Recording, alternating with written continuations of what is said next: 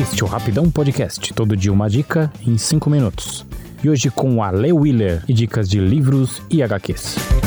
Você pode encontrar a gente nas redes sociais. Facebook, Twitter e Instagram, basta procurar por Rapidão Podcast. Você também pode nos mandar um e-mail em contato@rapidãopodcast.com.br.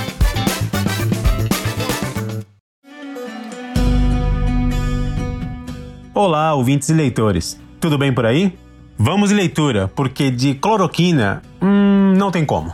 E hoje trago para vocês No Seu Pescoço, de Adichie Chimamanda Ngozi, autora nigeriana, vencedora de prêmios como Orange Prize pelo romance Meio Sol Amarelo e National Book Critics Award por Americana, que você já deve ter visto por aí.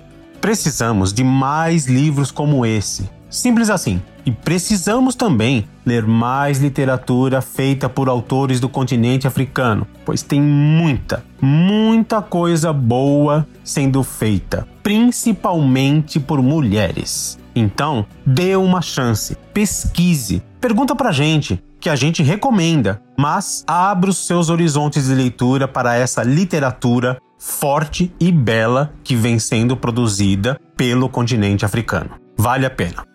O livro de Adichie, ele traz vozes, ecos, histórias. Chimamanda traz relatos fortes e contundentes de uma sociedade fragmentada, doente e que idolatra o Ocidente como única saída para os seus males. O que não é muito surpreendente, visto que o continente africano segue sendo o laboratório das grandes economias e impérios, muitas vezes travestidos de humanitários. Em seus contos, Adichie traz mulheres que lutam contra o machismo, contra o mundo, contra a vida e até mesmo contra outras mulheres. Contra o medo de uma escravidão nova, onde a compra e venda de pessoas se dá por transações de poder, economia e status. Há um certo vazio nos finais de seus contos. Ela conduz a gente por caminhos que trazem um sentimento de redenção e uma esperança de que tudo vai se acertar. Mas ela rouba isso de você, deixando o leitor num vácuo, num tipo de não lugar que me parece ser bem o sentimento que as mulheres e demais pessoas do continente vivem diariamente um conformar com a existência de coisas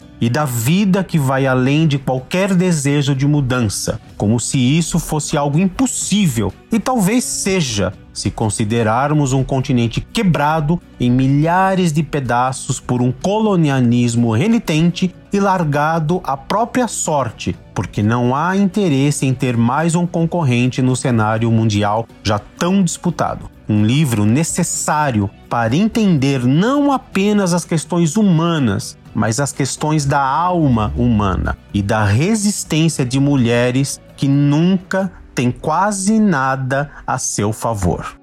Essa foi minha dica de hoje. Se você quiser que eu fale de alguma obra ou HQ, manda uma mensagem pra gente. Quem gostou, ouve de novo. E quem não gostou, paciência. Eu vou ficando por aqui. Até o próximo capítulo. Um abraço.